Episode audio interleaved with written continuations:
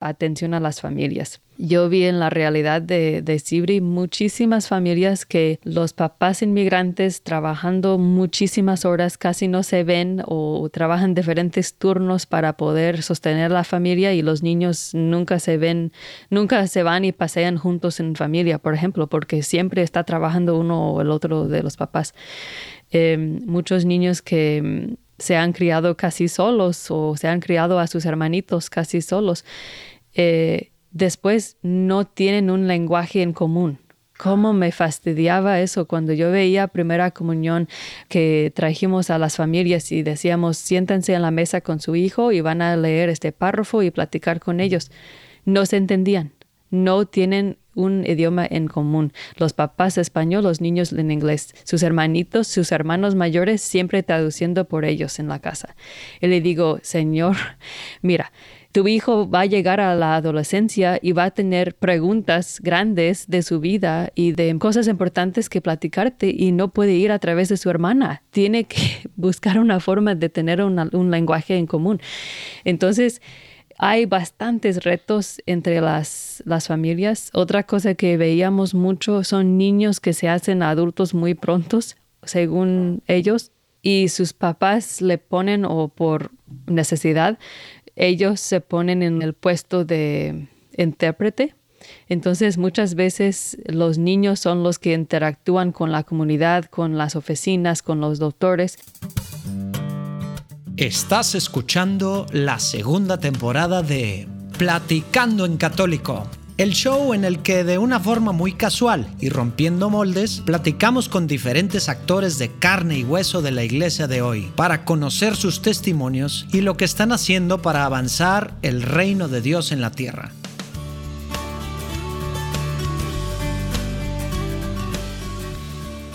Pues les traemos ahora la platicada que tuve con Patty Murphy o Patty de Gutiérrez, que pues bueno, es americana de Estados Unidos, pero se casó con, con un latino y bueno, desde muy joven, desde antes ya estuvo pues viendo temas de misiones y demás en, en Centro y Suramérica y luego pues lo que se ha dedicado los últimos varios años es a servir al ministerio hispano en Estados Unidos. Está padrísimo todo lo que ha hecho pues durante 14 años o casi 15 años ya en todo lo que tiene que ver con nuestros hermanos latinos viviendo en Estados Unidos, sobre todo en áreas más rurales ahí del estado en el que ella está, ¿no? que está en el mero eh, Bible Belt, como le dicen, pero, eh, principalmente pues protestante, ¿no? Padrísimo lo que nos platica, lo que está haciendo, el podcast que tiene. Tiene, bueno, para empezar, una cosa que se llama Patty's Catholic Corner, y aparte un podcast que se llama Gente Puente, como que tiene muy claro su misión. Ella pensó antes que era fuera de Estados Unidos, eh, que era en otros lugares, pero pues su misión está siendo sí con gente de fuera de Estados Unidos, pero en el mismo Estados Unidos. Esto está padrísimo, pues todo lo que está tratando de hacer e impulsando para que se integren los latinos, que se sientan acogidos, que sean parte de la Iglesia Católica en Estados Unidos, ¿no? Padrísima la platicada. Eh, esperemos que disfruten tanto como nosotros. Dios los bendiga.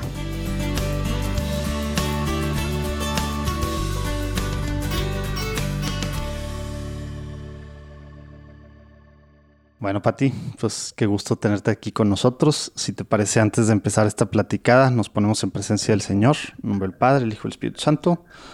Amén. Señor Jesús, te pedimos que estés con nosotros en estos momentos. Te pedimos que que estés tú en medio de nosotros, que seas tú el que hable, Señor, a través de, pues, estos dos instrumentos que están tratando de, de hacer cosas por ti, Señor, por extender tu reino aquí en la tierra, Señor. Te pedimos que abras los oídos espirituales de todos los que escuchan, Señor, y que no metamos mucho de, nosotros, Señor, que seas tú el que hable, Señor. Te pedimos que te quedes con nosotros en esta platicada Amén. Padre, Hijo Espíritu Santo. Amén. Amén. Gracias, José. A ver, Pati, pues platícanos para empezar un poquito de, un poquito de ti. Eh, sí, para, para, ir conociendo a, a Pati antes de ya entrar en, en, los temas de lo que ha hecho Pati estos últimos, pues iba a decir años, pero a lo mejor ya son tantito más de la década, ¿verdad? Platícanos dónde, dónde naciste, cómo era tu familia, era católica, ¿no? Desde chiquita, un poquito así para ver a, la Pati, a la de en su primera, su primera infancia, cómo era, cómo era su vida. Muy bien, pues primeramente gracias José por tenerme aquí. Como te dije, es un poco, estoy un poco nerviosa porque normalmente soy la que está entrevistando y ahora me estás entrevistando. Y eh, español es mi segunda lengua también, entonces tengan paciencia, a veces se me traba la lengua todavía. Em, sí. bueno, yo nací en el noreste de los Estados Unidos, en un, un estado que se llama Maine y mi familia tiene raíces franceses de Canadá, de la parte que habla francés de Canadá, como se está bien cerca Canadá donde no, yo nací. De hecho, mi papá nació en Canadá porque estaba más cerca mm. del hospital en Canadá que en los Estados Unidos. Em, y luego tengo un poquito de irlandés. De, mi apellido de soltera es Murphy. Entonces yo era Patricia Murphy, Patricia Murphy. Y en ese tiempo, cuando yo era niña, me decían Trish, Trish Murphy. Era un nombre imposible para los que hablan español. Estos sonidos ni existen en español. Entonces ahora ya soy Patty. Más ah, fácil. Cuando yo tenía 13 años, venimos aquí al, al, estado de Kentucky, que está casi en el centro, más de la parte del este de los Estados Unidos, y aquí estoy. Ahorita tengo un esposo, ya tenemos 11 años de casados y tenemos tres niños aquí en la tierra de 9, 6 y 3 años y 6 en el cielo. Eso soy yo. Oye, Pati, pero a ver, platícanos un poquito. Esta, o sea, naciste, estuviste pues en el norte y luego bajaste pues a tal cual al Bible Belt, ¿verdad? Este, ¿cómo, o sea, se vivía la fe en tu casa? ¿Eran católicos? ¿Eran, eran de alguna otra denominación cristiana? ¿Cómo, ¿Cómo era, qué tenía que ver la fe para, para ti como niña? Fue un poquito complicado. De, mis papás se separaron, se divorciaron cuando yo tenía dos años. Y mi papá fue criado eh, católico, pero se salió de la iglesia. Mi mamá fue, es de una familia católica por nombre, por cultura, como muchos a lo mejor pueden eh, identificar con eso. Sí, íbamos a misa de vez en cuando y si nos preguntaban, decíamos católicos, pero no era algo de ir todos los domingos, no estábamos muy involucrados eh, recuerdo que hice mi primera comunión ya tarde cuando mi hermanita la iba a hacer porque nunca nos dimos cuenta de las clases o cómo se hace o cómo se prepara. Entonces, recuerdo que sí éramos católicos, pero si nos levantábamos con pereza o yo decía, mami, no quiero ir, no íbamos, y así. Entonces yo sentía que era más como por nombre. Cuando venimos, y en el noreste hay mucha gente católica, entonces, para allá es más fácil ser católico solo por cultura, porque así somos. y, ajá. Bueno, entonces cuando venimos aquí a Kentucky, eh, empezamos a buscar una parroquia y encontramos un lugar donde nos encantó, eh, muy buena gente, y todavía estábamos no tan acercados, pero sí íbamos a una cierta parroquia. Porque aquí en el pueblo hay como 14, en este condado hay 14 iglesias católicas. Entonces, aunque el, sur no es muy católico, esta ciudad es como 25% católico más o menos. Bueno, entonces empezamos a ir y eh, yo estaba en el grado octavo, aquí que sería la secundaria. ¿Cómo le llaman allá ustedes? Sí, secundaria. Y cuando iba a entrar yo a la preparatoria, que es noveno aquí, mi mamá escuchó cosas malas de la escuela pública y dijo, no, ya no vas a ir a la escuela pública, tienes que ir a la católica. Pero no era tanto por la fe, sino que por las drogas o las cosas que escuchó ella de la escuela pública. Entonces, em, yo muy, muy opuesta. No me gustó la idea para nada porque usan uniforme y yo pensé, no, es pura gente según tan buena y religiosa y no me va a gustar. Pero cuando fui, eso no fue mi experiencia, fue ah, una experiencia muy bonita. Y de ver personas que no eran católicos solo por nombre, sino realmente metidos en su fe, que conocían a su fe. Y más que nada me llamó la atención la justicia social Entonces me gustó estar parte de protestas en contra del aborto o ir a las cárceles a, dar comida, no comida, pero a utilidades a la, a la gente allá o dar comida a los pobres o ir a a visitar a las albergas aquí de gente que no tiene casa, cosas así. Ya me gustó mucho eh, meterme más en estas cosas de justicia social. Entonces ya nos acercamos a la parroquia también para preguntar de la confirmación. Y ya estaba atrasada en eso también, porque aquí se hace en octavo. Entonces me metieron en la clase con los de octavo y también en la escuela católica yo tenía religión, una clase sobre la religión. Entonces era como doble ataque, ataque de doble lado, de los dos lados. Y yo vi en mi catequista en la parroquia un ejemplo muy bueno de, de, un católico comprometido y luego con mis profesores en la preparatoria también. Y este año de, de, ser confirmada me cambió la vida. Empecé a ir a retiros, a acercarme ya a Jesús. Y de hecho, poco a poco se cambió mi familia. Mi mamá se había casado otra vez, y mi padrastro y ella, y mi hermanita y yo nos metimos ya de pleno, 100% en la iglesia. Em, ellos también empezaron a participar en retiros y dirigir retiros ¿Y era todos estos retiros, era con, con la parroquia o era algún movimiento, grupo en especial? Bueno, las dos cosas. Aquí en la diócesis tenemos un evento que se llama Youth 2000, que estaba preparando para el año 2000. Creo que fui al primero y todavía se está haciendo. Hasta hoy en día llegan 500, 600 jóvenes, adolescentes y jóvenes, y vienen unos religiosos de Nueva York y de otras partes para dar temas y todo es centrado en eh, la Eucaristía. Tienen al Santísimo em, expuesto todo el fin de semana en medio de todos. Y es, es una experiencia muy poderosa. Luego hay un, un retiro que se llama Tech Teens Encounter Christ. Creo que también existe en otros países. En español no sé cómo será el nombre. Hmm. Pero ese retiro también es muy poderoso. Em, se puede llamar un apostolado, un movimiento. Y hay uno parecido para toda la comunidad de una parroquia que se llama Juanenía. Y es donde servían mis papás y yo servía como ayudante adolescente. Entonces, desde ese tiempo cuando yo tenía 15, 16 años, es cuando ya se despertó mi fe y empecé a enamorarme de Cristo y de la iglesia y meterme más en el ministerio. Fui catequista, eh, muy involucrada. ¿Y fue algo, fue algo gradual? O sea, porque dices que era mucho en la preparación para la confirmación, pero digo, algo muy importante que, dijiste hace unos momentos era, pues para empezar, el testimonio del cómo vivía tu maestro y el cómo vivían pues, los otros maestros, como que fue algo que te impactó a ti como adolescente y cómo veías que, pues, que se involucraban eh, los demás católicos en tu, pues, en tu nueva escuela en ciertos otros aspectos, más allá del, del típico orar y aprender, como que había una coherencia en lo que estaban haciendo, ¿no?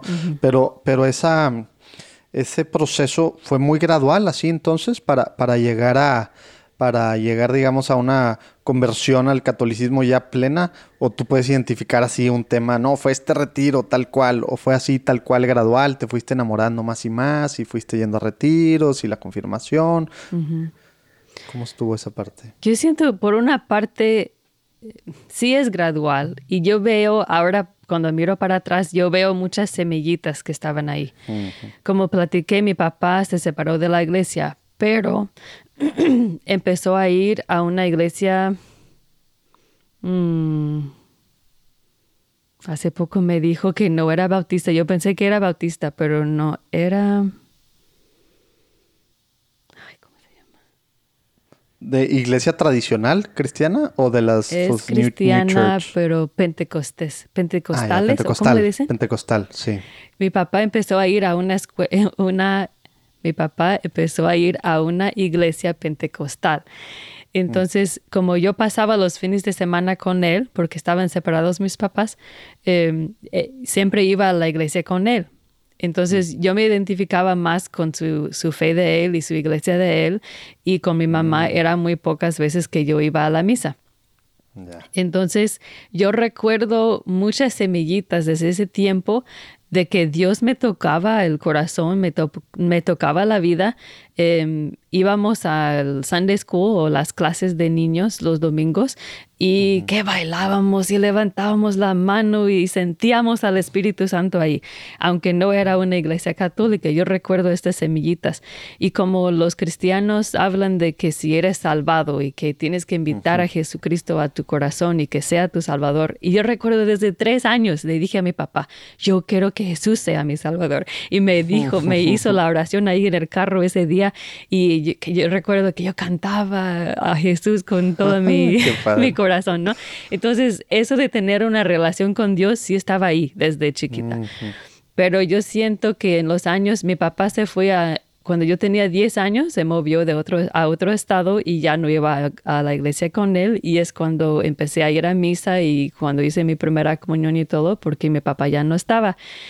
Em, en ese tiempo yo, yo recuerdo que yo escuchaba muy atenta al credo, por ejemplo a ver, es cierto, yo, yo, yo, yo creo eso. Creo eso. Y eh, me sentaba en la misa a escuchar, sí participaba, pero yo preguntándome, si es cierto, eso es lo que yo creo, porque mi papá era muy anticatólico y me había enseñado muchas cosas que no, no está bien lo que hace.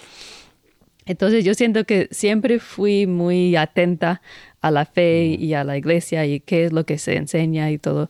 Y cuando llegó esa etapa de mi adolescencia, yo ya me estaba despertando como persona también. Entonces sí fue gradual, pero al mismo tiempo fue un desarrollo de lo que ya estaba planteado ahí, ¿no? Y no había un momento específico que yo dije, ya soy católica y es lo que yo quiero, pero yo diría que ah, fue a través de todo el año de preparación para mi confirmación y el primer año de la escuela católica. Todo ese año fue cuando mm, poco a poco me fui metiendo más y ya identificando como católica yo. Órale. Oye, y luego ya a lo mejor adelantándonos un poquito, ¿cómo y a lo mejor, pues, cuándo. ¿Cómo y cuándo se va dando este deseo de, que Patty quería de repente ser una misionera aviadora? Platícanos esa, ese, ese, ese proceso, ¿cómo fue? Bueno, yo tengo tíos y ahora ya falleció mi tío, que descanse, en paz descanse, pero mi tía y mi tío me llevaron a mí y a mi, hermanita a Venezuela, porque ellos trabajaban con un grupo misionero cristiano, bautista creo, em, que estaban viviendo junto con la gente indígena en la selva, muy adentro de la selva de Venezuela, en el río Orinoco. Y hasta no hay carreteras que llegan ahí, tienes que entrar en avioneta o por el río. Y en el río se tarda muchísimo, entonces nos, llevamos, nos llevaron desde la ciudad con una avioneta y era según para ayudar. Yo no creo que yo ni mi hermanita ayudamos tanto porque no podíamos hacer ¿Qué edad tenías? Yo tenía 16 y mi hermanita 14. Entonces, básicamente para nosotros fue una experiencia de la cultura, del idioma, de ver cómo viven otra gente y muy inspiradora de, de los misioneros que vivían allí, que estaban intentando aprender los, las los idiomas y explicar el Evangelio y compartir el mensaje de Jesús con la gente ahí. Em, y mi tío estaba ayudando a construir cosas porque él sí fue carpintero, entonces él sí estaba ayudando más que nosotros. Pero bueno, eh, esa experiencia era, me dice, es como un dicho decir, me picó el bicho, que es algo, I got bit by the bug, es algo que ya no podía quitar de mi mente, cómo me encantaba eh, volar en la selva y toda la idea de ir donde está la gente tan alejada que no tienen ni cómo escuchar el mensaje del Evangelio. Em, pero al mismo tiempo yo me estaba convirtiendo más y más católica, entonces fue como un poco difícil entender la forma que los, la gente bautista evangeliza y la forma que los católicos evangelizan. Porque luego me puse a pensar de tantos católicos que había cerca de ahí. Y bueno, eh, todo eso se fue desarrollando. Pero en terminando la preparatoria, yo todavía tenía eso en mente. Yo quiero ser piloto, quiero ir a la selva y llevar eh, el, Evangelio a los que están alejados. Entonces fui a la única universidad que tiene carrera de aviación, que es en San Luis, que nos queda como tres, cuatro horas de aquí, no muy lejos de mi casa. Entonces ahí fui metiéndome más y más todavía en la iglesia porque es una universidad jesuita. Entonces mm. ahí como a mí me encantó la idea de, de justicia social, ahí todavía mm, más me metí en la justicia social. son avanzada en esos temas en la iglesia. Sí, entonces yo seguía haciendo misiones en las vacaciones. Fuimos ah, con un grupo ahí de la universidad, fui a Honduras y luego Guatemala y luego México por una semana de, de vacaciones. Y cuando ya iba a terminar mis estudios, yo dije, yo quiero vivir ya de misionera, pero ahora tengo todos los préstamos y no es tan fácil de estar libre y decir, no, voy a dejar todo ese dinero endeudado ahí y ya me voy. pero al mismo tiempo yo dije, va a ser muy difícil estar animada de seguir trabajando y pagando las deudas y todavía después ir como misionera. Quiero ir para ver si de veras puedo aprender un idioma, puedo entender la cultura, puedo adaptarme y me fui entonces como voluntaria por un año terminando la universidad. fui a Ecuador a ser voluntaria allá con un programa que se llama Rostro de Cristo, cerca a Guayaquil, en un cantón se llama Durán. Y, este sí era católico. Era católico, no era exactamente de misionero ni de evangelizar, era eh, era parecido al programa de los jesuitas, de voluntarios de los jesuitas. De hecho, nos entrenamos con ellos antes de irnos y se trataba de cambiarse a uno mismo. Siempre ah, nos decían, vete a conocer la realidad. Sienta con la, um, siéntanse con la gente en la calle, en sus casas, conozcan su realidad para que te cambien a ti. Tú no vas a ir a mm. salvar al mundo durante este año. Tú no puedes salvar a la gente allá ni arreglar todos los problemas allá, sino vas a ir a aprender y después toda tu vida vas a buscar la forma de ayudar, ¿no? Porque es algo, son cambios grandes sistemáticos que se tienen que hacer. Sistémicos, eso, gracias. Esta pequeña interrupción en el episodio para preguntarte a ti esposo, a ti esposa, ¿es difícil cargar con todas las preocupaciones y actividades de tu vida? ¿Crees que es imposible lograr un cambio en tu vida con la rutina que llevas? Pues si respondiste en alguna que sí, te invitamos a formar un lazo entre tu matrimonio y Dios. A través de conferencias de temas sobre matrimonio, hijos y espiritualidad, puedes descubrir herramientas para tu vida y además tendremos un retiro para que invites a Cristo personalmente a tu vida. Y por último, compartir con otros matrimonios pues, nuestras experiencias. grupo Lazos Matrimoniales te invita. Vamos a empezar nuevo ciclo este próximo 21 de octubre a las 8 de la noche en la parroquia San Agustín, en San Pedro Garza García. Te esperamos. El WhatsApp lo pueden ver eh, aquí abajo, donde quiera que escuches, pero es 81 27 55 11 10. Junto con otros matrimonios puedes compartir, puedes ir conociendo a Dios, pues hacer comunidad, como tanto hemos platicado en este podcast. De este grupo somos parte Lalo y yo y te invitamos a que te unas al nuevo ciclo. Dios los bendiga.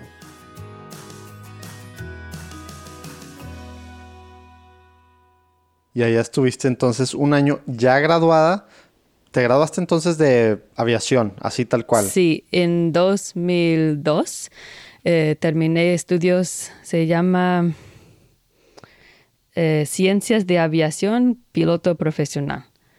Órale. Estaba realmente para pilotos profesionales, para los que van a trabajar en aerolíneas, pero eso nunca fue mi sueño de, ser piloto comercial, entonces esa parte no me llamaba mucho la atención. Y también puedo decir que muchos de los que estaban en mi clase nunca llegaron a ser pilotos, porque fuimos la primera clase de, para graduarse después del 11 de septiembre, en 2001. Ah, Entonces, como toda la todo lo que tenía que ver con aerolíneas y todo, el, todo lo que tiene que ver ahí se, se casi separó.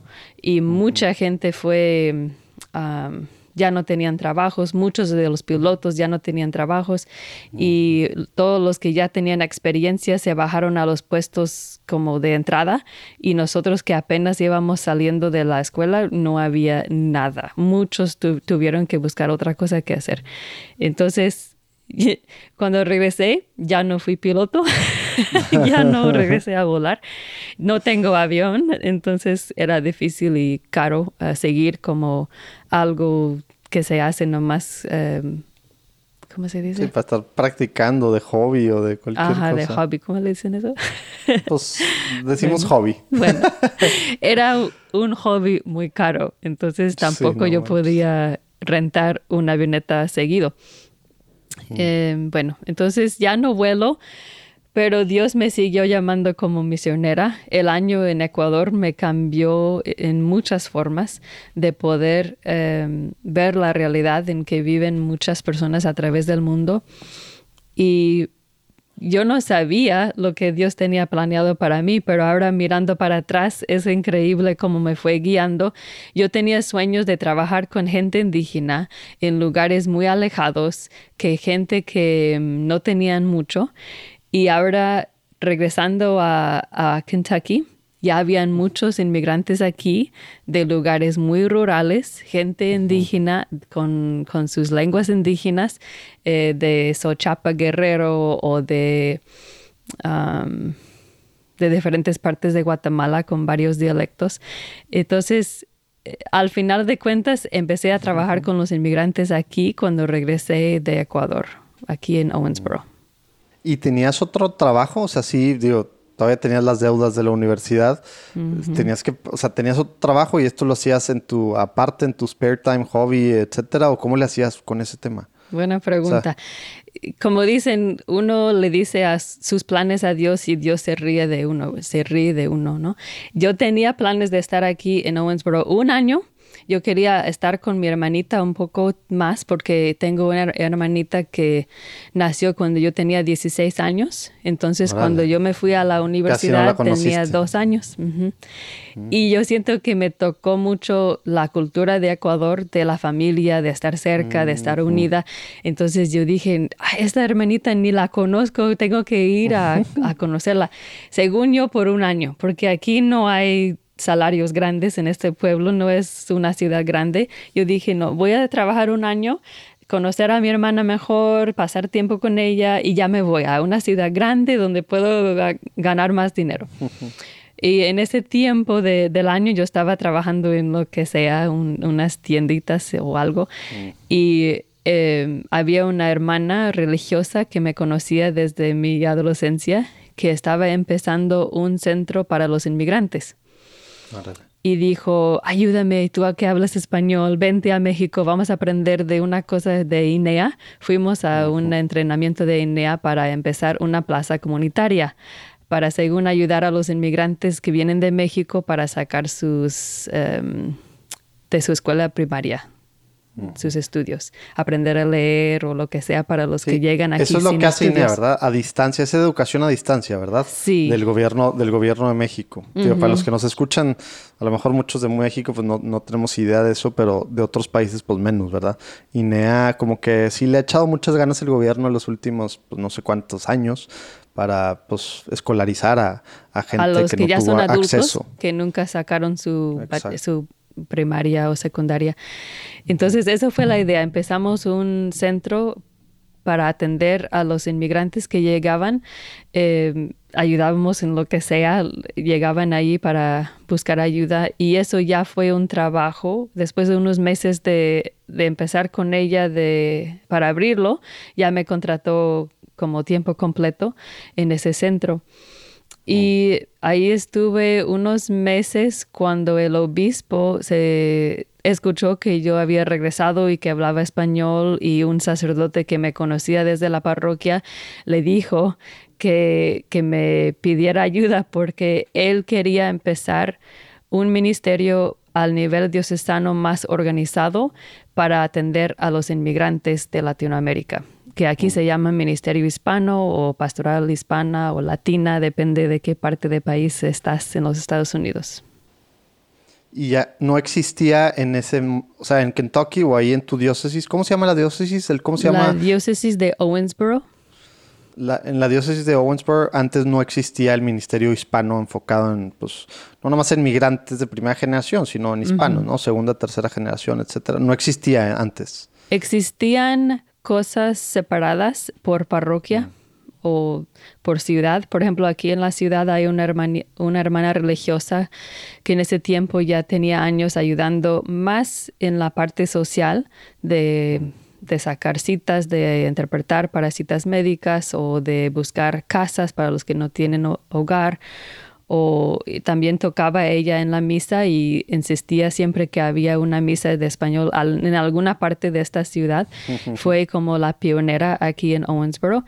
Y habían otras parroquias, unas cuantas, que ya existía este ministerio. Estamos hablando de 2004 existían, pero no había mucha interacción entre las parroquias con este ministerio y no había como un plan pastoral de cuáles son las prioridades. El director en ese tiempo del Ministerio Hispano de la diócesis fue un sacerdote que también era párroco y era de tiempo parcial y más se dedicaba a ayudar en las partes de las leyes de la migración, de cómo llenar mm. papeles para aplicar para ciertas em, visas o permisos. Entonces le dije al obispo, sí, está bien, yo te ayudo. Empecé a estudiar mucho de lo que ya existía a nivel nacional y regional, de cómo dirigir o cuáles son las prioridades de atender a la gente hispana, los que vienen de Latinoamérica. Y le dije, te voy a dar tres años, porque todavía yo tenía ese sueño que yo iba a una ciudad más grande para sacar más dinero y pagar mis deudas, deudas ¿no?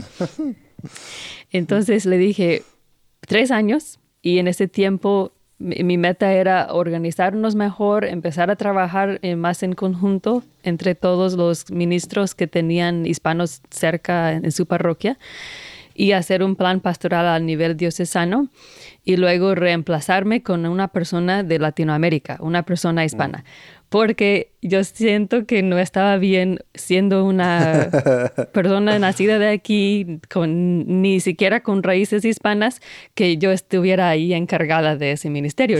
para mí no estaba bien. Entonces, eh, después de los tres años, eh, contratamos a un señor de, Guatemala con muchos años de, de, experiencia en la pastoral en lugares rurales, porque somos una diócesis muy rural. Em, bueno, entonces ya después de tres años, cuando ya me iba, el obispo dice, mira, hay una parroquia que el, párroco necesita mucha ayuda porque hay muchos hispanos llegando a esta parroquia. Entonces ya me fui para esta parroquia y ahí estuve 11 años. Órale. Me da curiosidad, Pati, cuando hablas de muchos hispanos, o sea, ¿qué quiere decir muchos hispanos? ¿Tienes, ¿Tienes estadísticas de ahí de tu, de, pues de, la diócesis? O sea, ¿qué tantos hispanos hay? Toda la parte rural, ¿cómo? Para tener una idea, ah. eh, los que estamos escuchando, de saber a qué te estás refiriendo en porcentaje o en, o en cientos o en miles o en qué, o sea, ¿qué, ¿qué quiere decir muchos hispanos? Muy buena pregunta y no tengo buena respuesta. Mi esposo sería mejor para contestar a esa pregunta de la estadística, porque él se ha metido más en ver eso. No te puedo contestar en, cantidades, pero en el pueblo donde estoy hablando, puedo decir que es por porcentaje, porque el, la gente nativa de ahí casi no es católica. Hay muy pocos. Mm. En este condado hay 2% católicos, tal vez, de la gente nativa de ahí.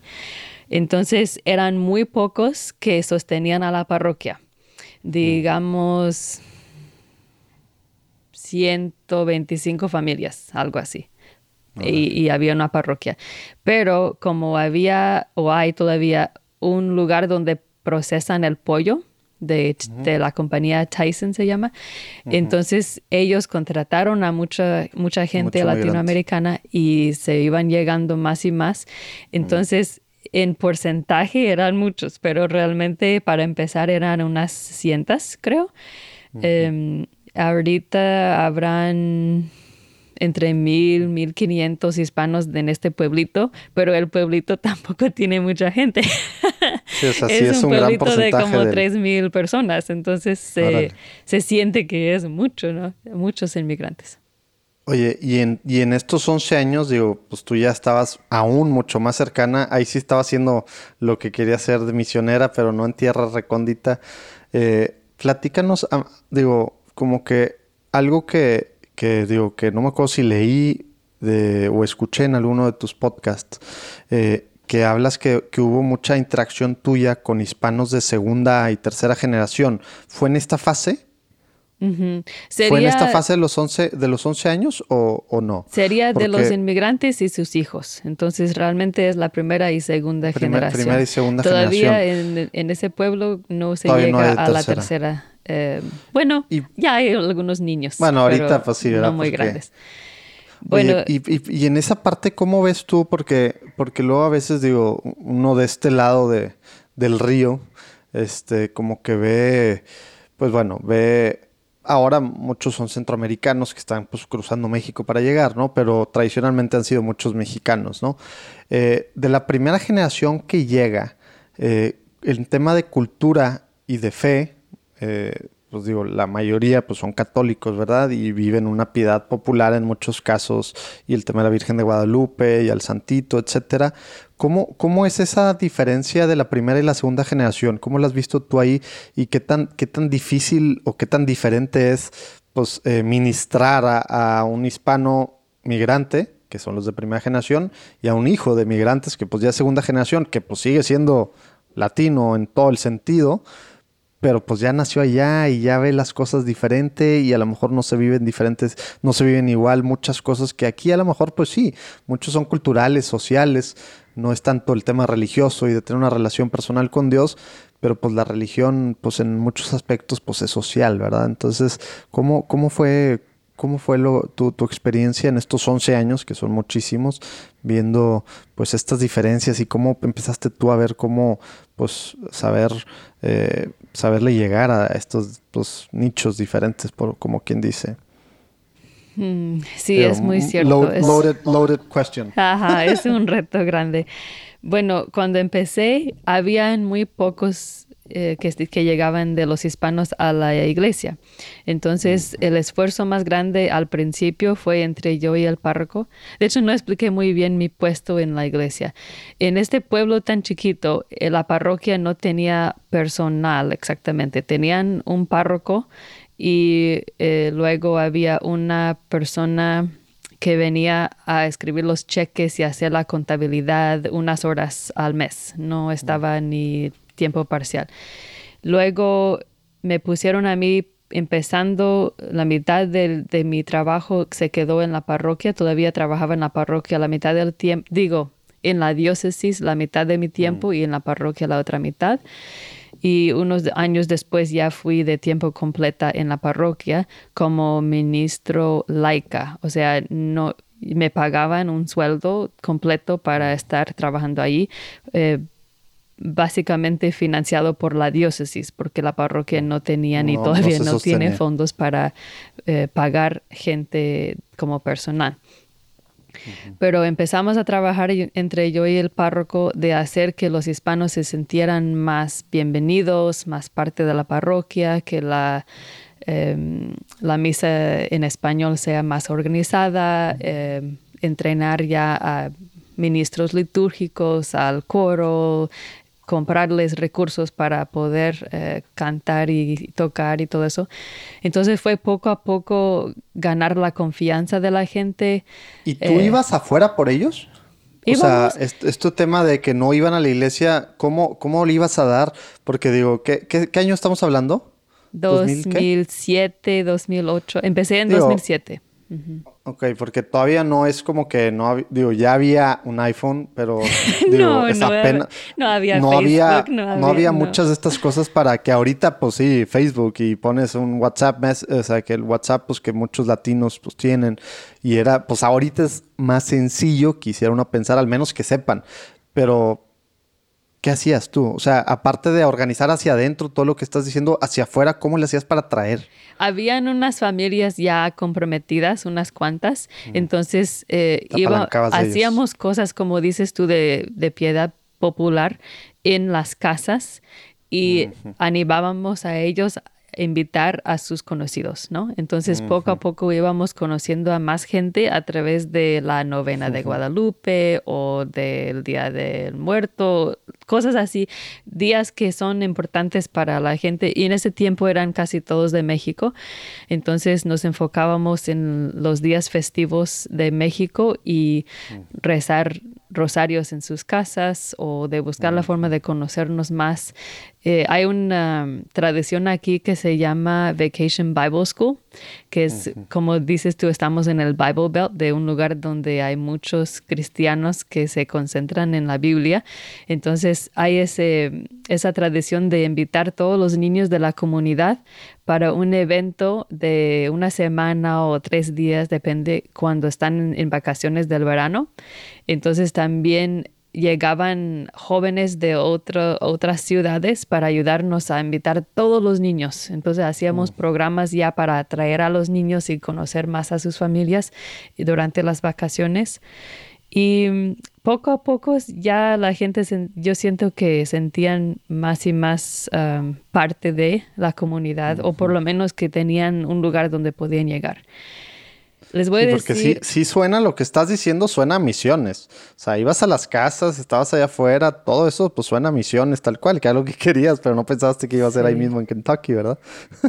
Tenemos una ventaja, aunque a veces se siente que es desventaja estar en un pueblito es ventaja y atrae a mucha gente de, la, de, los lugares rurales de México y Guatemala y ahora de El Salvador, porque es un lugar tan pequeño que todavía los niños andan en bicicleta, pueden mm. caminar al parque. Como, en sus pueblos, cada quien. Hay una tienda hispana, dos tiendas de, que tienen cosas de Latinoamérica.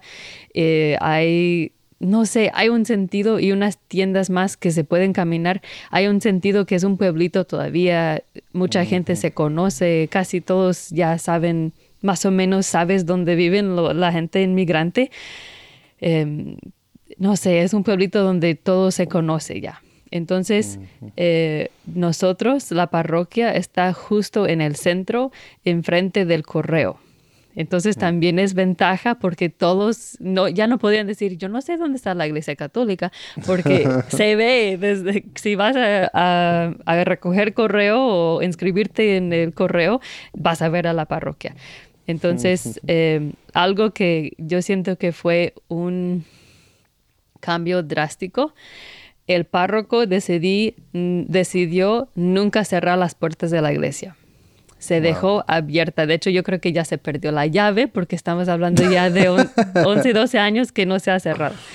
24 horas al día, 7 días a la semana, todo el año, entra gente a rezar.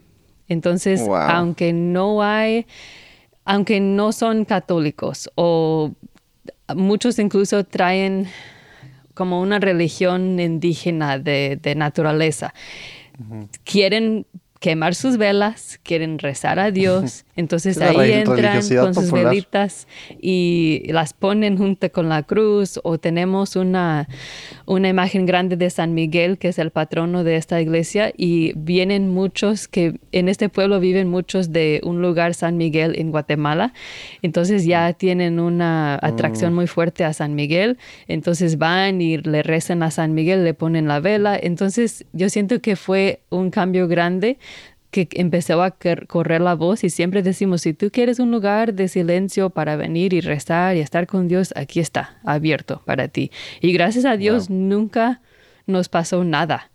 Unas cuantas veces cositas que se desaparecían o algo, pero nada grave, nada grande, no se ha robado cosas grandes de la iglesia. Es una bendición grande y yo siento que también ha ayudado a fortalecer bastante la comunidad de la parroquia.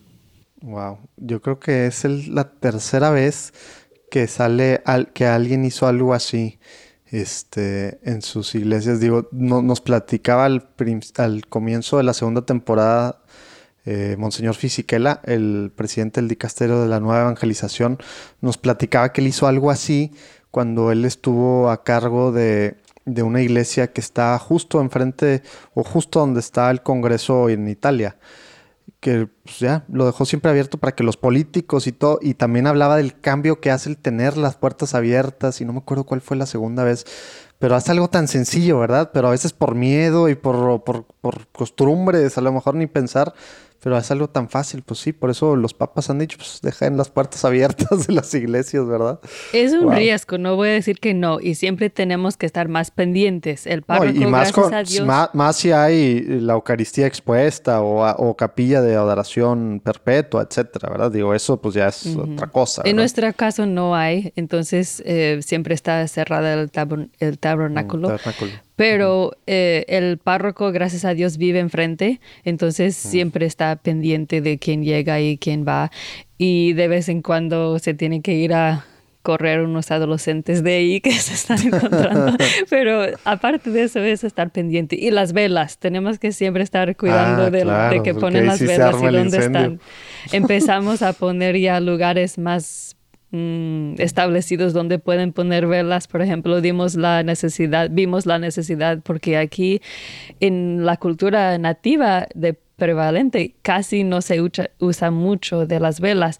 Entonces tenemos que ir cambiando la gente de la parroquia ah, o empezaban a ver, bueno, es que llevan muchas velas y hay que poner un lugar donde los pueden ir dejando. Eso es muy, muy, muy, muy, muy, muy, muy latino el tema de prender velas y, demás. Aquí, digo, se va a reír gente a lo mejor que nos escucha en otros países o demás. No sé si eso es normal. Pero aquí vas al súper, en, en, digo, en mi ciudad y en todo México, vas al súper, y estoy hablando de súpers, pues Walmart, HEB, etcétera, venden veladoras. Veladoras con San Judas, veladora con la Virgen de Guadalupe, gente de otros países, porque ¿cómo venden eso en el súper? Pues sí, nos encanta prender velas.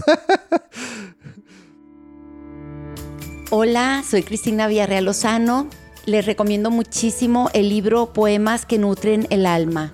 Es un libro que escribí en el año 2010, tardé ocho años en hacerlo, con la ayuda del Espíritu Santo como material de apoyo para la catequesis.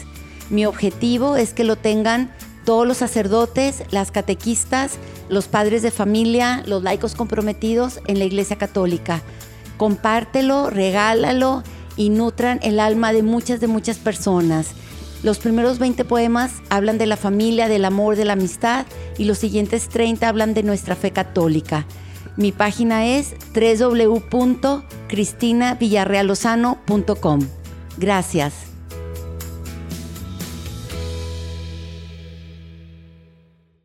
Oye, Pati, y entonces fue este proceso, digo, estos 11 años, bueno, te fueron todavía de una forma mucho más directa, pues abriendo, digamos, a, lo que es todo el tema de los hispanos viviendo en Estados Unidos.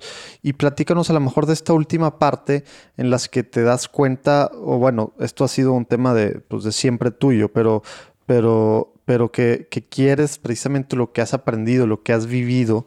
Eh, pues compartirlo con los demás. Platícanos cómo es el tema, por, qué el tema de compartir buenas prácticas en, todo lo que es relacionado al Ministerio Hispano, cómo nace eh, Patty's Corner y Gente Puente, etcétera, etcétera. Porque bueno, todo este proceso estuviste 100% trabajando, 100% trabajando para la iglesia. Digo, al principio era mitad diócesis, mitad tal, pero luego ya te enfocaste en esta, en esta parroquia rural. Eh, pero ¿cómo, ¿cómo es los últimos, pues, no sé, dos, tres años, esta parte eh, de, de Patty darse cuenta de que pues, pues puede hacer más por los hispanos en todos Estados Unidos, ¿no? Eh, y ahora sí ya entramos a este tema de Paris Corner y Gente Puente, que ya no sé qué tan ligados están. También explícanos un poquito cómo está esa parte. Está bien. Bueno, desde que fui directora diocesana, siempre me gustaba em, ver lo que ya había. No me gustaba la idea de empezar de cero. Yo buscaba mejores prácticas, quien ya tiene algo, un plan pastoral ya hecho. Entonces yo me basaba en, en las experiencias de otras diócesis. Me metí con el aquí hay una oficina regional del Ministerio Hispano. En Miami está el centro, pero nosotros como eh, nuestra provincia pertenece al sureste, entonces se llama CEPI, uh, Southeast Pastoral Institute. Y CEPI, yo fui muy cercana a CEPI en ese tiempo cuando yo estaba, era directora, porque todo el plan pastoral y el proceso de planificación de ver, juzgar, actuar y, meternos en los documentos de los obispos de los Estados Unidos eh, relacionados con el Ministerio Hispano, todo eso fue dirigido con CEPI o mm, trabajé muy de cerca con CEPI. Entonces yo vi que sí había lugares en el país que ya tenían más años de experiencia, que ya tenían décadas eh, trabajando con la gente latinoamericana y yo quería siempre mm, preguntarles cómo funcionaba o platicar. me, encantaba siempre ir a reuniones nacionales de, ministerios, de ministros hispanos para aprender más, ¿no? Entonces, desde ese tiempo ya conocía a gente a través del país que yo sentía que podían compartir más con nosotros. Luego, al juntar a los ministros hispanos de las parroquias en esta diócesis, tenía la misma experiencia. Cuando compartimos lo que ya hemos hecho, eh, nos fue mucho mejor. Por ejemplo, hay unas hermanas de México que están aquí sirviendo, ya tienen, antes de que llegara yo, ya estaban aquí. Em, se, van se van cambiando, cada dos, tres, cuatro años es otra hermana que viene y sale una y así van cambiando, pero es la misma congregación que sirve aquí. Y tenían, por ejemplo, un retiro. Em, Cristo renueva su parroquia que trajeron de Georgia. Y aquí se ha eh, brotado como algo increíble y se ha fortalecido a muchas comunidades aquí de los hispanos. Entonces, esas cosas ya me inspiraban y yo decía, ¿cómo me gusta cuando la gente comparte lo que ya tiene con otras parroquias y no se encierra? No me gusta la idea de que cada quien está en su ministerio, está en su propio mundo y no se habla con los de afuera de lo que están haciendo, ¿no? En algunas... pero, pero tan común que es eso, ¿verdad? Como que es algo que también nos damos, o sea, es bien fácil meterse en su mundito de su grupito, su parroquia, su apostolado, su, su trabajo en la iglesia y ya, no colaborar con otra gente que está haciendo cosas similares, no hacer equipo como católicos, que más que todo ahora no sé cuánta falta se, te estoy escuchando y digo 100%, 100% pues lo que, lo que lo que has hecho, lo que estás haciendo, el porqué de las cosas, pues tiene mucho ver que ver con esto de platicando en católico, ¿no? Y bueno, otras cosas, que es el rollo de salirnos de nuestra burbujita como católicos, porque somos una iglesia, una sola iglesia. Es la bendición de la iglesia universal, que tenemos una familia grandísima y podemos apoyarnos unos a otros. Y hay lugares muy parecidos al lugar donde estoy yo y hay mucha gente que ya tiene más experiencia o otras experiencias que podemos compartir unos con los otros. Entonces, eso es algo que ya traía yo. Es parte de mi personalidad. Siempre busco cómo crear conexiones. Es algo que yo traigo desde niña.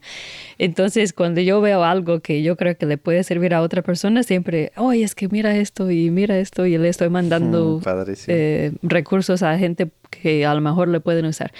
Entonces, em, algo que no platiqué mucho es en estos 11 años que estaba trabajando en la parroquia, estaba creciendo mi familia.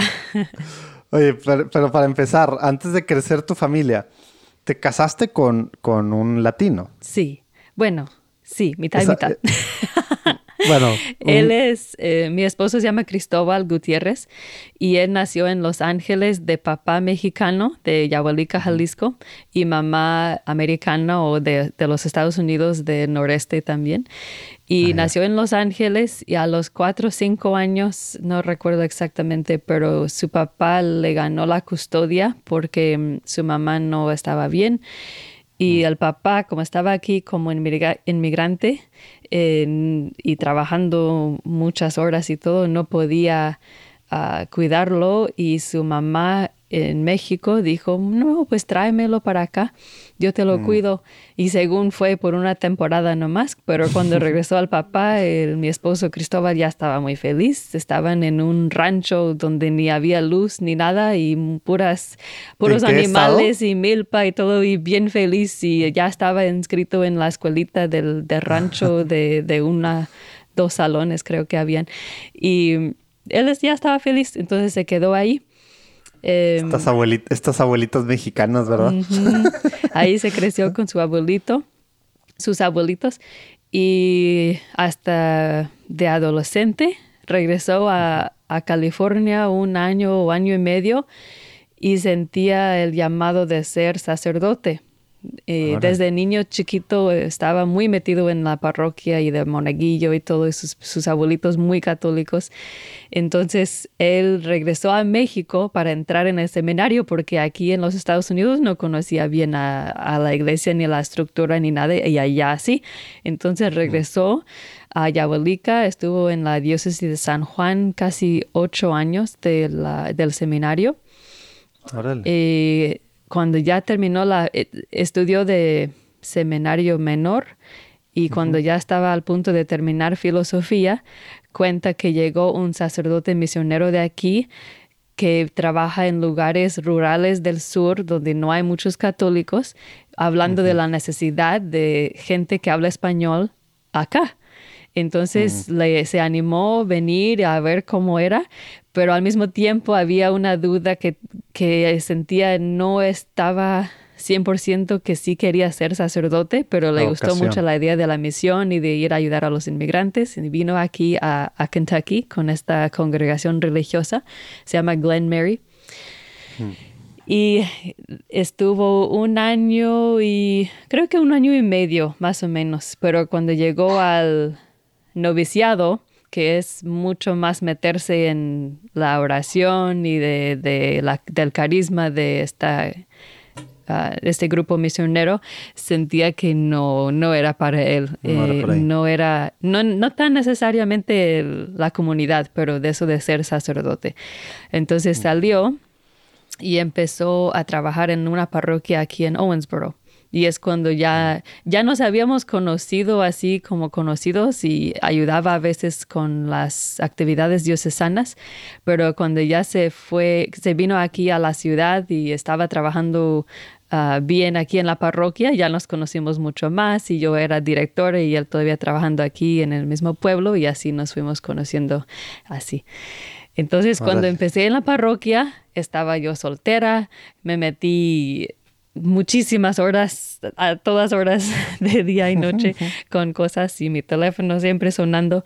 Pero nos casamos el siguiente año, en 2008, y cuando íbamos a tener nuestro primer bebé, Gabriel, en 2009, decidimos movernos allá al pueblito donde yo trabajaba.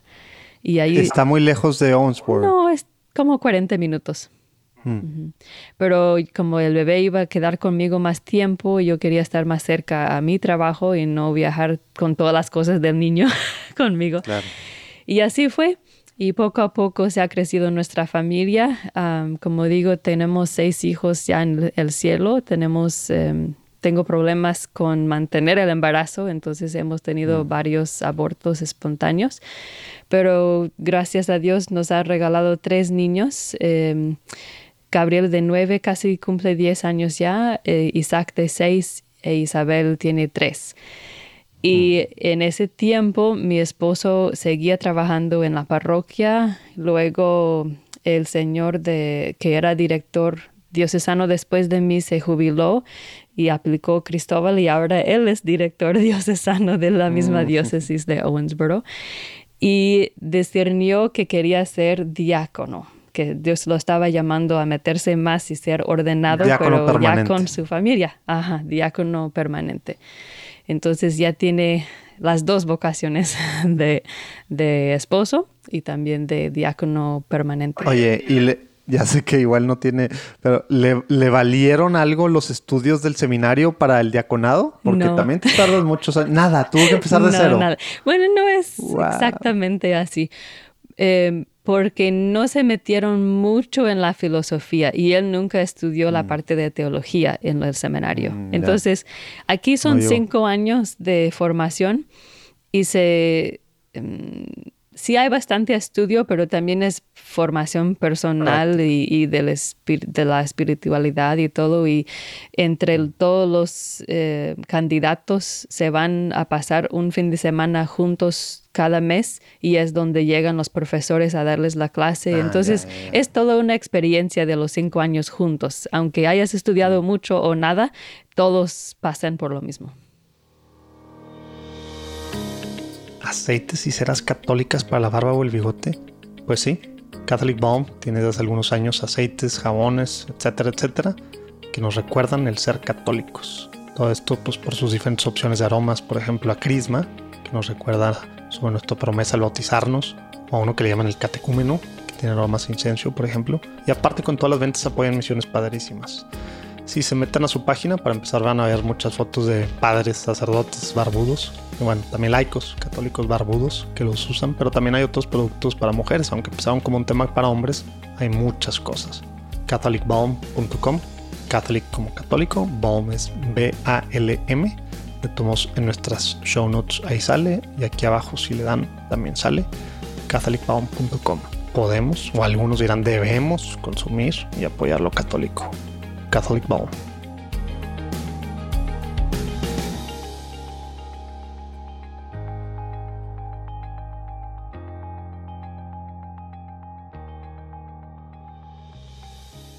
Y entonces al finalizar, digo, estos últimos años, digo, tomaste la decisión de ya, bueno, tenías tres hijos, bueno, tienes tres hijos, eh, mucho trabajo, etcétera. ¿Cómo se va dando el tema de Fatty's Corner y de Gente Fuente? Es algo muy chistoso porque allá en la parroquia mis hijos se han crecido ahí como hijos de la parroquia y ahí han estado eh, en muchos años. Yo hacía de todo. no había ah, mucha gente entrenada como sacristanes, por ejemplo, de sacar las cosas de la misa. Ya andaba Gabriel conmigo con el vino y el pan y atropellándose y todo. Pero eh, se han crecido bastante cercanos a la parroquia. Hasta siempre al final de la misa yo daba anuncios y siempre tenían algún uno o dos niños ahí conmigo, porque Cristóbal trabajaba en otro pueblo, aquí en Owensboro, en una parroquia también. Entonces nunca estábamos juntos en la misa y los niños siempre conmigo. Entonces, a través de los años fue más y más difícil dirigir cosas porque mis hijos siempre ahí. Iban creciendo y creciendo. y aunque la gente era muy buena para ayudarme. Los niños me veían desde la banca y no, no querían quedarse ahí, siempre querían subir al altar donde yo estaba. Entonces yo vi que se fue era más y más difícil lidiar con, con, eso en los fines de semana y en las noches, porque en las noches, tú sabes, los hijos requieren mucha atención de, de, que la tarea, de que a bañarse y a comer y a dormir a tiempo y todo eso. Entonces, mi vida de soltera, de meterme 100% en las noches y fines de semana, ya se había acabado, ya no había cómo sostener eso. Entonces, cuando se acercaba la fecha de la ordenación de mi esposo, yo sentía que Dios me estaba diciendo, ¿sabes qué, Patti? Es como San eh, Juan Bautista me decía, es hora de hacerte para atrás, porque ya viene el Señor, ¿no? Es como yo sentía, es el tiempo de, de dedicarme más tiempo a mi hogar, a mis niños, porque necesitan alguien con ellos para criarlos bien y mi esposo se siente llamado a tomar un papel más activo todavía en la parroquia. Y mm. como estaba en la diócesis y ahora asignado también a una parroquia como voluntario, porque a los diáconos permanentes no se les paga, no es un puesto así como un personal de la parroquia, es algo voluntario. Entonces, él trabaja de tiempo completo como director diocesano, ese es su sueldo, y luego todavía más de eso hace el ministerio en la parroquia. Entonces, yo sentí que eh, iba a ser imposible seguir de la forma que estábamos y que Dios me estaba diciendo, no te preocupes, es una temporada, es un tiempo en que tienes que dedicarte más a los hijos y al hogar. Entonces, en ese tiempo yo dije, pero ¿cómo voy a sostener? Porque dependemos de los salarios de los dos y decidí buscar la forma de cómo seguir usando el vocabulario, eh, mis lo que puedo con el español y el inglés. Y como he estado trabajando ya 14 años en ese tiempo en lo que es Ministerio Hispano a los inmigrantes y mucho del lenguaje de la iglesia, de teología, de la escritura, quería seguir en eso. Entonces empecé a buscar clientes que necesitaban traducciones del inglés al español o del español al inglés eh, más específicos en temas católicos y empecé a, hacer ya un negocio de traducciones católicas. Em, es algo que siempre hacía yo en mis ministerios y de hecho, de hecho para la diócesis yo seguía trabajando en, el periódico, en traducir artículos, mm. pero ya era de buscar cómo mantenerme a mí, cómo sacar un salario de puras traducciones. Entonces empecé a trabajar con más clientes pero yo soy una persona extrovertida. No podía estar todo el día sola con mi computadora. en la casa. Aunque sí me gusta que todos los niños van a la escuela y tengo una casa tranquila, pero también necesito ver a gente. Entonces, como ya no podía estar tan involucrada directamente en la parroquia, eh, decidí empezar un podcast para entrevistar y compartir las mejores prácticas porque eh, a mí me encantan los podcasts. Es algo que uso bastante cuando estoy caminando o haciendo ejercicio o doblando ropa. Estoy escuchando algo, aprendiendo algo o algún programa de podcast. Entonces yo dije, quiero usar este medio para conectar a más gente en todo el país de qué está funcionando en su lugar. Yo veía que muchos de los recursos que tienen que ver con el Ministerio Hispano eran de mucho teoría, de, de por qué se hacen las cosas y no tanto de cómo se hace exactamente o, o qué como consejos muy prácticos de cómo poner en práctica a estas teorías. Entonces yo dije, yo no quiero entrevistar puros expertos tampoco, que sea gente eh, agentes de pastoral que están ahorita, como tú dices, en las trincheras, que, que nos pueden platicar qué ha servido a ellos y ojalá sirva a otros para poder hacer algo similar en su realidad preguntaste de la compañía y de, del podcast, cómo están conectados. Yo considero... Paris Corner, eh, porque Paris Corner tienes lo de, lo de traducciones, pero aparte de ahí, pues hay otras cositas también que hablas de ti, de tu historia, etcétera. Y Gente Puente es el podcast, ¿verdad? Entonces yo considero Paris Catholic Corner casi como lo de encima de todo, es la compañía en sí. El holding. Y luego tenemos las diferentes, los diferentes servicios abajo de eso y uno es el podcast que le llamo Gente Puente. No sé si Gente Puente es una frase muy usada en México o en otras partes. Gente Puente aquí salió, o por lo menos yo lo conocí en un documento de Plan Pastoral Nacional para el Ministerio Hispano que salió en 2002 y eh, explicó cómo la iglesia en los Estados Unidos necesita gente que puede servir como puente entre las culturas, idiomas o entre los nuevos inmigrantes y los que ya viven aquí. Y yo me identificaba mucho con esa idea porque eso siento que fue mi misión desde que empecé como directora. Entonces siempre me gustó esta frase y yo digo que la gente a quienes entrevisto yo son gente puente, entonces por eso escogí, el nombre gente puente. Sí, me, gusta mucho la idea y, soy fan de, tus podcasts. Creo que, que aparte, bueno, me, gusta el formato y que tengas unos en inglés y otros en español y, y, demás, como que sí, digo, sí está padre, aún uno que no vive allá en Estados Unidos, pues está padre saber cómo, pues cómo están las cosas y lo que gente está haciendo, porque uno de este lado, pues bueno, ve nada más que sigue creciendo el flujo de migrantes y luego te pones a ver y pues sí, eh, uno de cada tres católicos en Estados Unidos son hispanos y de los menores de 18 años el 60 y no sé cuánto por ciento y lo ves los porcentajes de parroquias que tienen eh, misa en español es casi, o sea, es muy poco, entonces dices, pues el futuro de la Iglesia Católica en Estados Unidos depende mucho de los latinos y muy poca gente los están pelando seriamente, ¿no? Entonces por eso se me hizo padrísimo lo, pues, lo que tú has hecho pues digo, pues desde que, desde que decidiste no ser misionera fuera de Estados Unidos, pero pues ser misionera en Estados Unidos, y se me hace padrísimo lo que estás haciendo y muy importante. Nada más una pregunta, porque hablas mucho, digo, del tema de buenas prácticas y demás, que eh, tú crees que, que sigue funcionando para lo mismo, lo mismo que, pues, que se hacía para los hispanos en las últimas, pues no sé, desde el primer encuentro, ¿no? Que no sé ni en qué año fue, pero pues hace varias décadas. Ahora que es el, el quinto encuentro, eh, que fue el, quinto encuentro en el que pues se ven todos estos temas de latinos y demás en Estados Unidos, eh, ¿sigue funcionando lo mismo? ¿Cómo ha cambiado, o sea, aún de, de cuando tú empezaste con estos temas, empezando a inicios del 2000, eh, ahorita que para empezar, pues como decíamos, ya hay muchos otros, ya no, a lo mejor la mayoría sigue siendo mexicanos, pero bueno, hay muchos otros nacionalidades, también este tema ya hiperconectados, pues, pues con el tema de redes, etcétera, con muchos otros temas adicionales de migración, con temas de política, con muchos temas.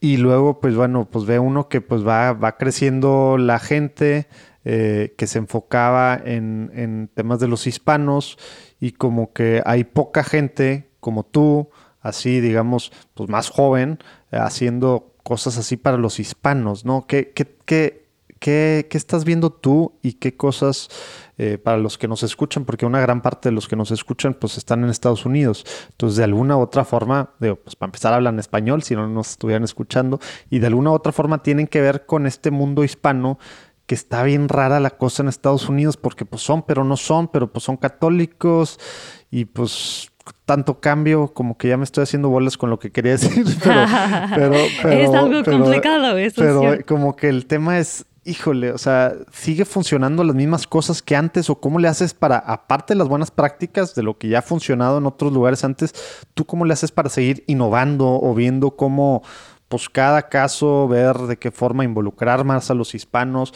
porque al final lo que tenemos que hacer como iglesia es involucrarlos más, ¿no? Y es lo que hace falta mucho en Estados Unidos. Tú lo has hecho y tuviste que salir a las casas, ¿verdad? Eh, en, esta, en esta parroquia en la que empezaste, ¿verdad? Pero pues eso es lo que hay que hacer con muchos hispanos que no se sienten bienvenidos en muchas iglesias, es la realidad, ¿verdad?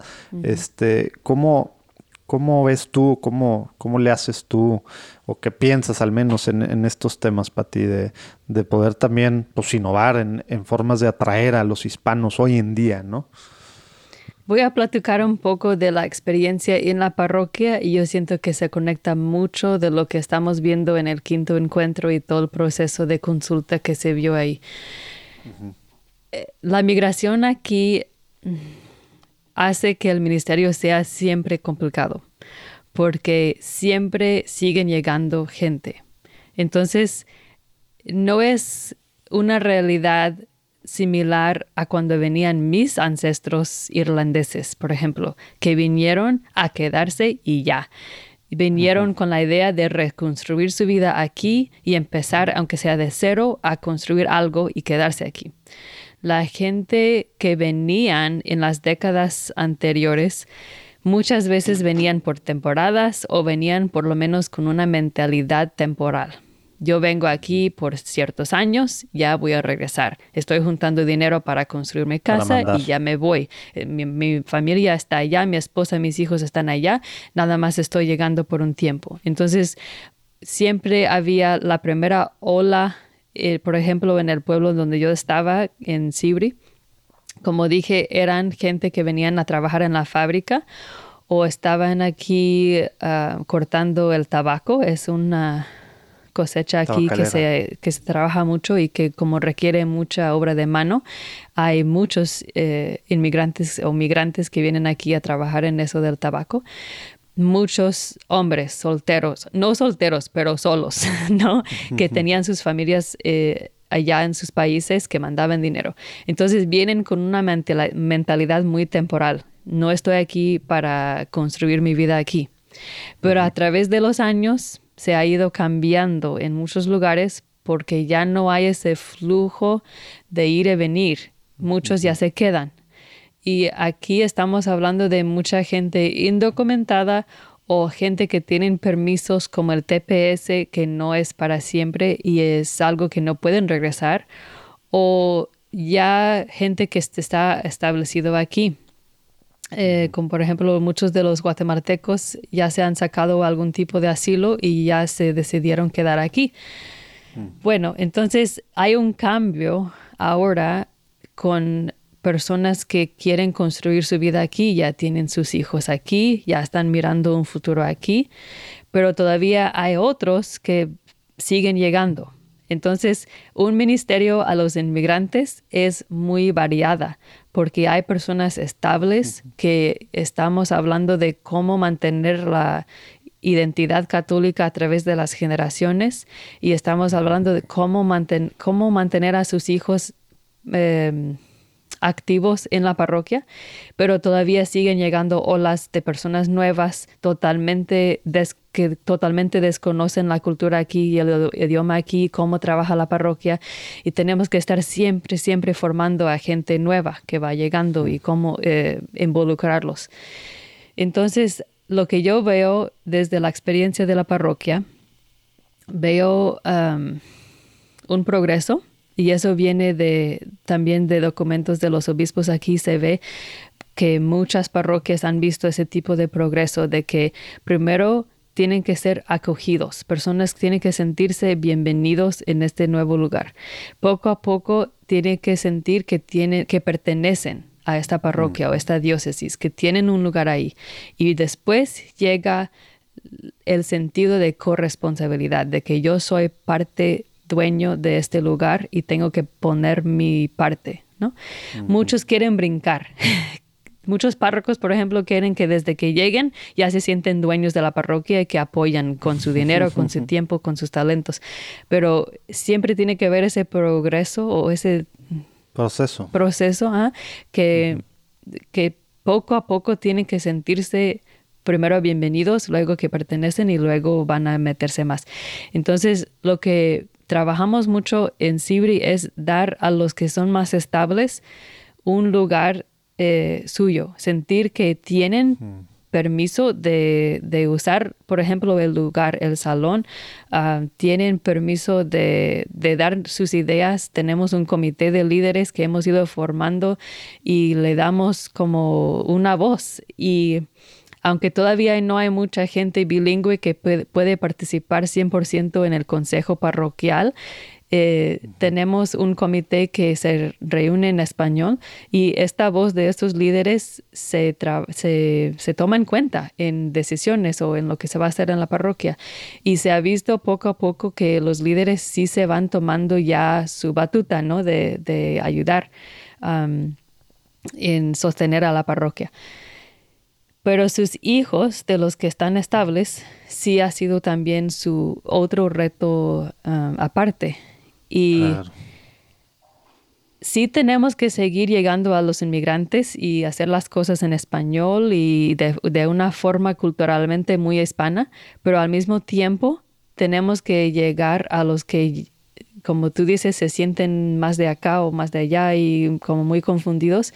Entonces, allá en Sibri, por ejemplo, eh, hemos tenido más éxito con los jóvenes, con los adolescentes y jóvenes, de meterlos desde que tomen su preparación de la confirmación, los empecemos a meter en todo lo que se puede, en los proyectos, en las cosas de la comunidad, de, de las cosas de la parroquia, actividades, de que lean las lecturas, que participen en el coro, que vengan a ayudar con los niños, en el catecismo, muchas cosas que queremos darles su lugar eh, de sentir que sí son parte de.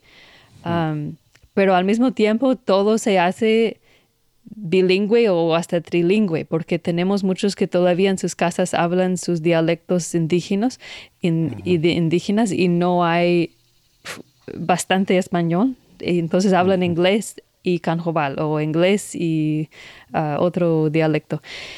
Entonces, siempre es complicado, pero hemos visto cómo hay que llegar siempre a cada uno y buscar cómo poner sus talentos al servicio de la comunidad y meterse para que se sienten que sí son parte de. Ah, y siempre estamos cambiando de, de, idiomas, pero así es, su vida de ellos así es de complicado siempre y así. se sienten a gusto. Sienten que Pues sí. sí. los conocemos y sí los valoremos. Yo siento que eso ayuda bastante. Que ese es el primer paso, ¿verdad? Para que luego ya se, se sientan que, pues como decían, son dueños, ¿verdad? Pero pues si no se sienten acogidos, si no hay esa relación con alguien humano así tal cual, pues es lo que platicamos antes de empezar a grabar, el tema de la iglesia, ¿no? Que somos nosotros. Es esto, hacer iglesia. Estas relaciones, estas cosas que se hacen, pero a veces pues sí queremos saltarnos pasos.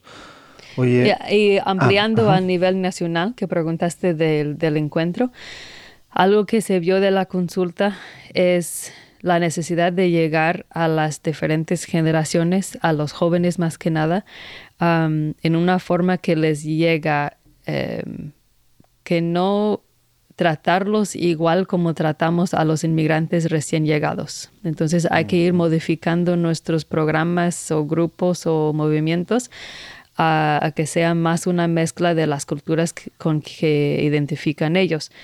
Um, También la necesidad de formación, de que no podemos um, formarnos solamente hasta la confirmación y ya salirnos de esto. Tenemos que irnos formando en nuestra fe y también de cómo ser buenos líderes, cómo dirigir a otros y cómo acercar a otros a Jesucristo de una forma más efectiva. Entonces, esas dos cosas. Y la tercera sería atención a las familias. Uy, Yo vi en la realidad de, de Sibri muchísimas familias que los papás inmigrantes trabajando muchísimas horas casi no se ven o trabajan diferentes turnos para poder sostener la familia y los niños nunca se ven, nunca se van y pasean juntos en familia, por ejemplo, porque siempre está trabajando uno o el otro de los papás. Eh, muchos niños que mm, se han criado casi solos o se han criado a sus hermanitos casi solos. eh, después no tienen un lenguaje en común. ¿Cómo me fastidiaba eso cuando yo veía primera comunión que trajimos a las familias y decíamos, siéntense en la mesa con su hijo y van a leer este párrafo y platicar con ellos? No se entendían, no tienen un idioma en común. Los papás español, los niños en inglés, sus hermanitos, sus hermanos mayores siempre traduciendo por ellos en la casa.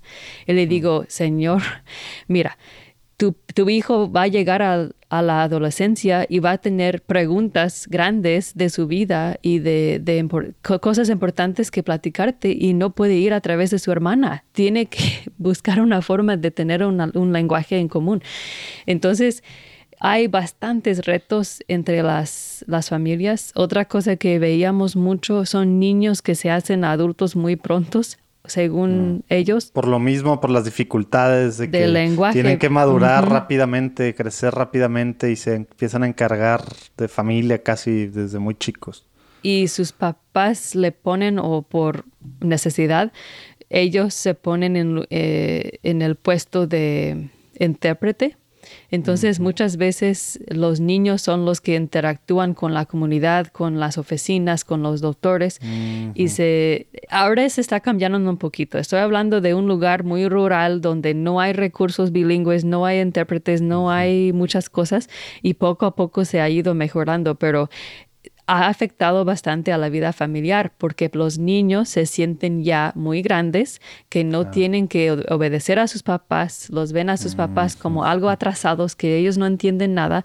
Entonces, y, y estoy hablando de familias que vienen de lugares en Guatemala y México y El Salvador con muy poca educación. Entonces, no saben muchos ni leer, no saben español muy bien. Entonces, hay muchos retos en familia de cómo ser em, la autoridad en tu casa, pero sin pegar, sin meterte en problemas legales por pegarle a, a tus hijos, pero al mismo tiempo con todos esos retos de la educación y el, el idioma, requiere mucha atención a las familias y educar a los papás de cómo a- que difícil. crían los hijos aquí.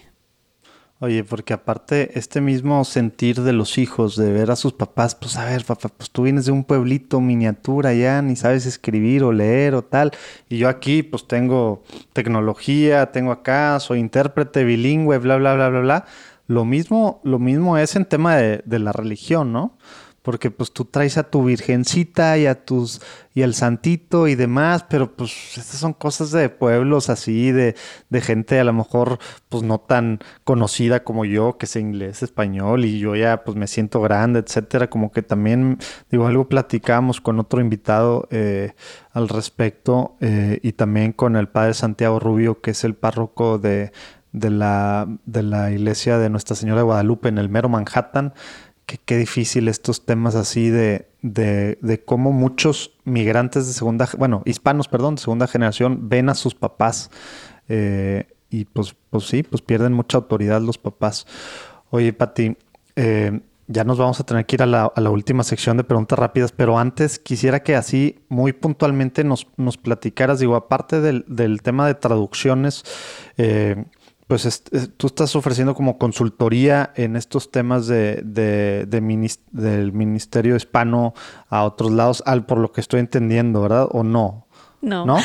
Pensé que sí iba, pensé que sí mucho esto iba precisamente a ayudar, o es el tema del podcast, es el, es el, es lo que vas, estás poniendo recursos allá afuera, pero pero no es algo formal entonces. Yo pensé sí, ahorita que sí. estoy ofreciendo más recursos gratis como el podcast o los videos que hice la semana pasada de compartir bueno, quien lo escuche que yo tengo. y quiera pagarle a Patty también pueden pagarle, eso, no nomás gratis. Eso. de hecho, por eso abrí la tienda de, de, cosas de gente puente con esto, este mensaje, porque eh, el podcast es un gasto de la, del negocio y no claro. gana dinero todavía. Entonces sí. sí. necesito algo para financiar el podcast. Es casi como un proyecto mío al lado que yo siento que Dios me está pidiendo compartir mis experiencias de alguna forma. Um, Sí, cuando empecé la compañía eh, tenía la idea de ofrecer también consultorios, ¿así dijiste? Consultoría. Consultoría, gracias.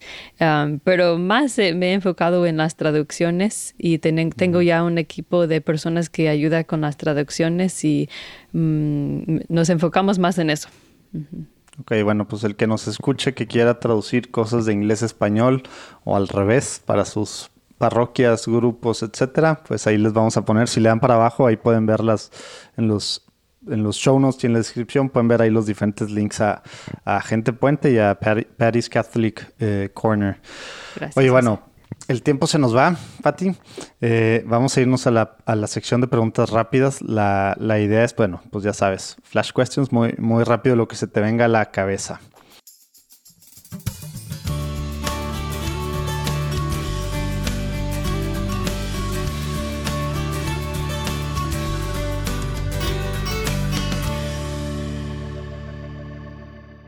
Eh, ¿Te acuerdas la primera vez que tuviste una experiencia espiritual? ¿Cuántos años tenías? ¿Qué fue? Tres años, cantando al Señor ah. con mis manos arriba. wow, sí fue esa con, con tu papá. Sí. En la iglesia pentecostal. Uh -huh. Nice. ¿Tienes un santo patrono? ¿O mm, santo yo favorito? diría que San Patricio, porque mi nombre es Patricia y también Pensé me que era por mucho. irlandés. Uh -huh. Pues también. nice. Oye, ¿qué, ¿qué, significa ser católico hoy en día? Hmm, parte del cuerpo místico de Cristo. Uh -huh. vale. Oye, ¿tienes alguna oración que te guste pues, rezar, orar seguido? Digo, si es una oración larga, pues con que nos digas el nombre. Si es una más jaculatoria, pues igual no la puedes compartir. Me gusta el de Thomas Merton y no lo tengo a la mano, pero que dice... ¿Cómo se llama? Quiero Para, hacer tu voluntad y yo pienso aunque yo no sé si estoy haciendo tu voluntad, por lo menos pienso que te agrada, que quiero hacer tu voluntad. Algo así, que aunque yo no lo veo exactamente qué quieres. ¿no? Órale, la, voy, la, vamos a poner ahí en los show notes.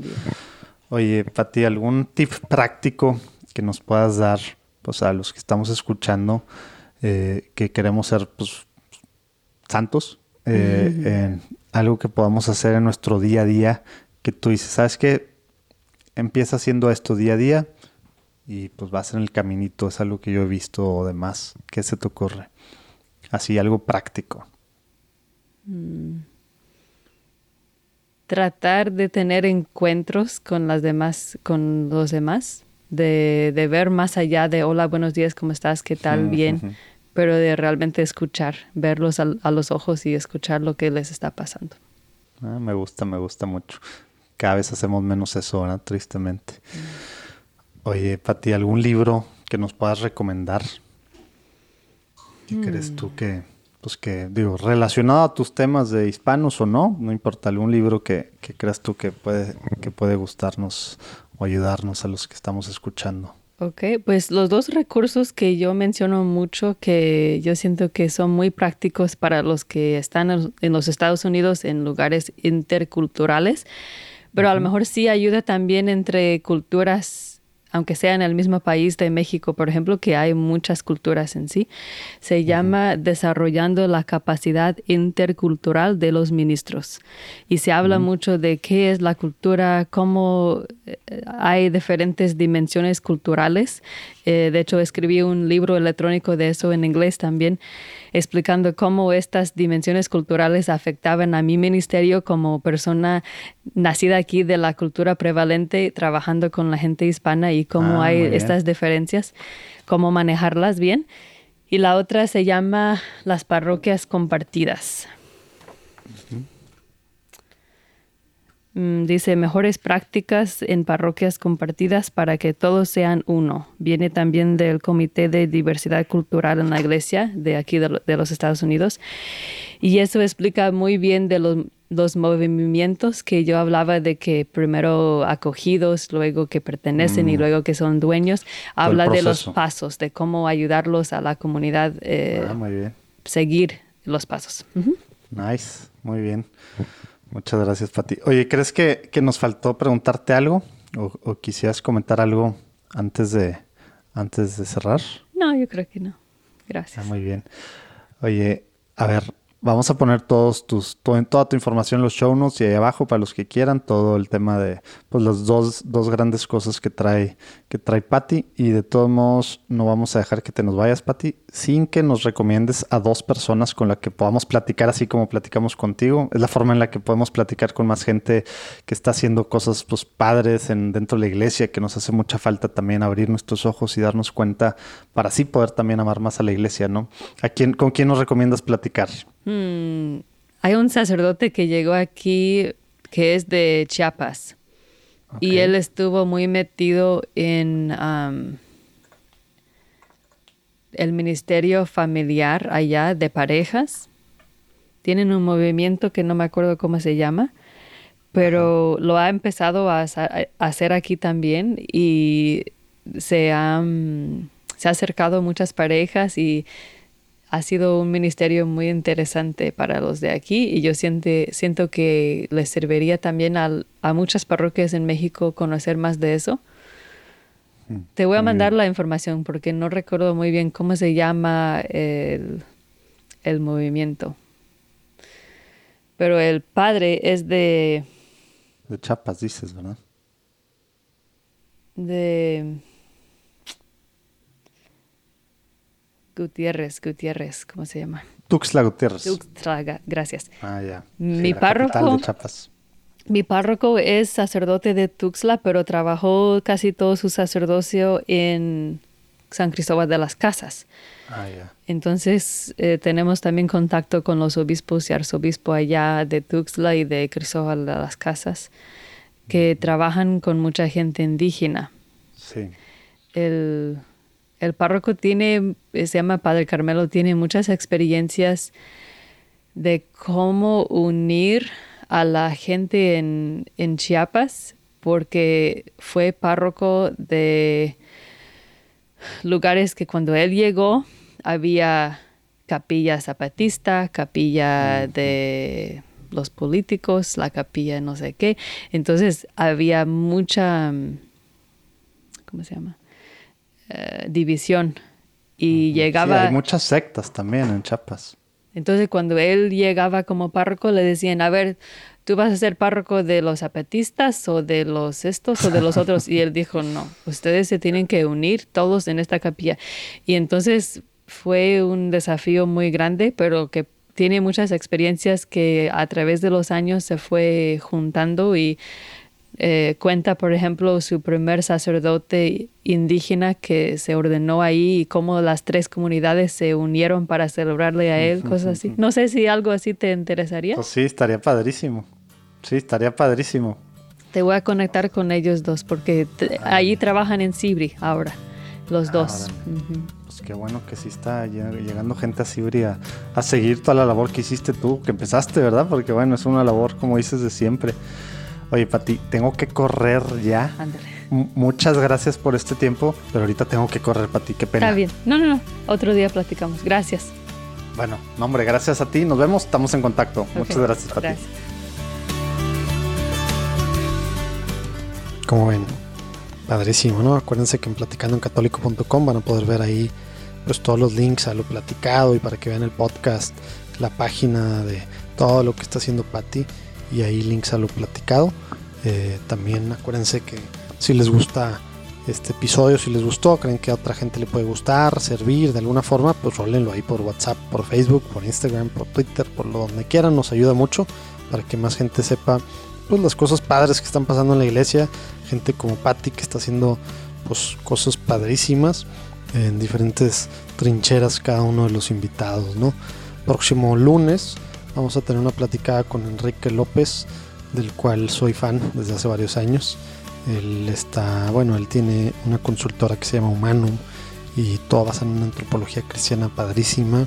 Él es una especie de psicólogo, filósofo, eh, sociólogo, etcétera, etcétera. Padrísimo. Sus charlas, platicar con él y sus pláticas eh, son padrísimas. Esperemos que el próximo lunes nos acompañen para escucharla. Dios los bendiga.